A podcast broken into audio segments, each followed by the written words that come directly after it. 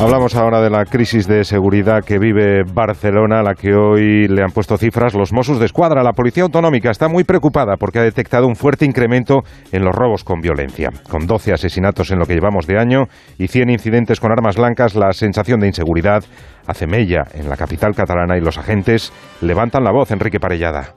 Poner freno a la oleada de delitos violentos en Barcelona es actualmente el principal reto del consistorio. El número de robos se ha incrementado un 30% en lo que va de año y con una media superior a los 40 casos diarios y es el mayor problema que enfrenta el centro de la ciudad este verano. La inseguridad que generan los más de 5.300 robos violentos contabilizados en estos primeros ocho meses del año por los Mossos de Escuadra mantiene a la policía alerta tras comprobar cómo aumenta el uso de armas blancas que han protagonizado 100 de estos delitos. Solo en julio y agosto se han producido 7 de los 12 homicidios que han tenido lugar en Barcelona en este 2019, la mayoría de ellos relacionados con conflictos por tráfico de drogas y sin conexión entre sí. Pese a todo, los Mossos insisten en que los datos no son alarmantes ni excepcionales y creen que la situación se está empezando a controlar.